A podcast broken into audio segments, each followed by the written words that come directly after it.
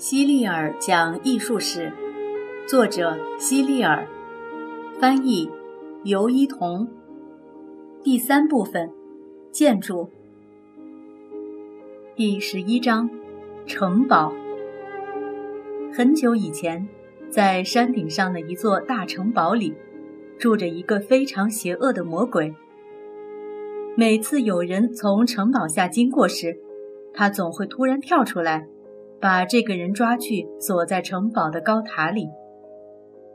这听起来很像是一个童话故事的开头，其实它就是我要给你们讲的故事的开头。不过和童话故事相比，这个故事要真实一些。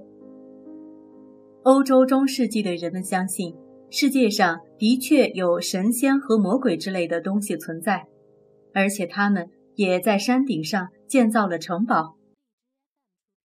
尽管那时候人们并没有亲眼看到过魔鬼，不过有些城堡里住的人比魔鬼还要凶。为了抢劫财物，他们也会把那些从城堡下经过的人抓住，然后关起来。尽管不是所有居住在城堡里的骑士都是坏蛋，但大部分骑士都特别凶狠，而且好斗。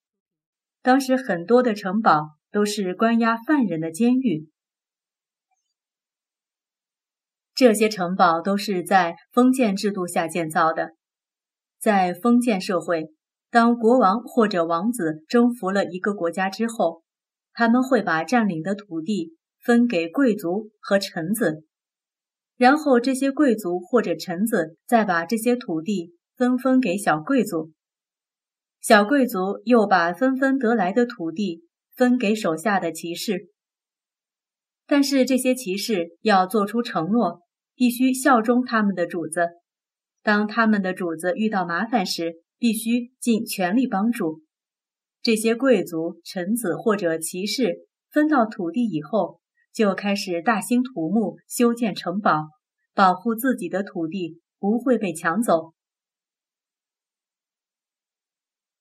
当时可没有警察来维护治安，所以骑士就要自己组建军队、修建城堡来保护自己的利益。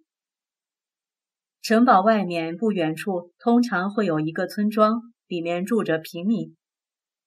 平民的生活条件很差，住的都是简陋的小木屋，还得把自己种的粮食的一部分上交给城堡里的贵族。每当贵族有需要时，这些平民就成了贵族的士兵，为他们卖命。当然，作为回报，城堡里的贵族也答应那些平民，可以为他们赶走前来侵犯的敌人。城堡的围墙都是非常高大坚固的石墙，石墙外面常常有一条很深的水道，也就是护城河。护城河上有一座吊桥。这是进入城堡的唯一通道。当敌人攻打城堡时，士兵们就可以把吊桥升起来，这样敌人就无法进入城堡了。即便吊桥升完了，敌人已经上桥，但他们仍然无法进入城堡，因为城门前面还有一个大的栅栏门阻挡着。这个大栅栏门就是吊闸。可以从城门上方放下来保护城门。城堡的城门和城墙上都建造了许多高塔楼，塔楼上只有几个非常狭小的射箭孔，弓箭手从射箭孔里往外射箭，而敌人在外面却没法把箭射进来的。进入城堡内部后，会看到一个庭院，庭院的周围建有马厩。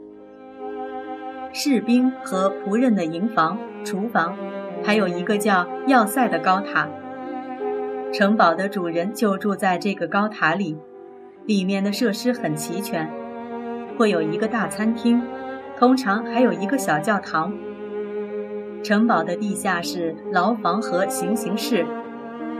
当发生战争的时候，附近的村民会纷纷带上牛羊进入城堡，在那里躲上一阵子。等战争结束了再出来，所以城堡里必须储备足够的粮食。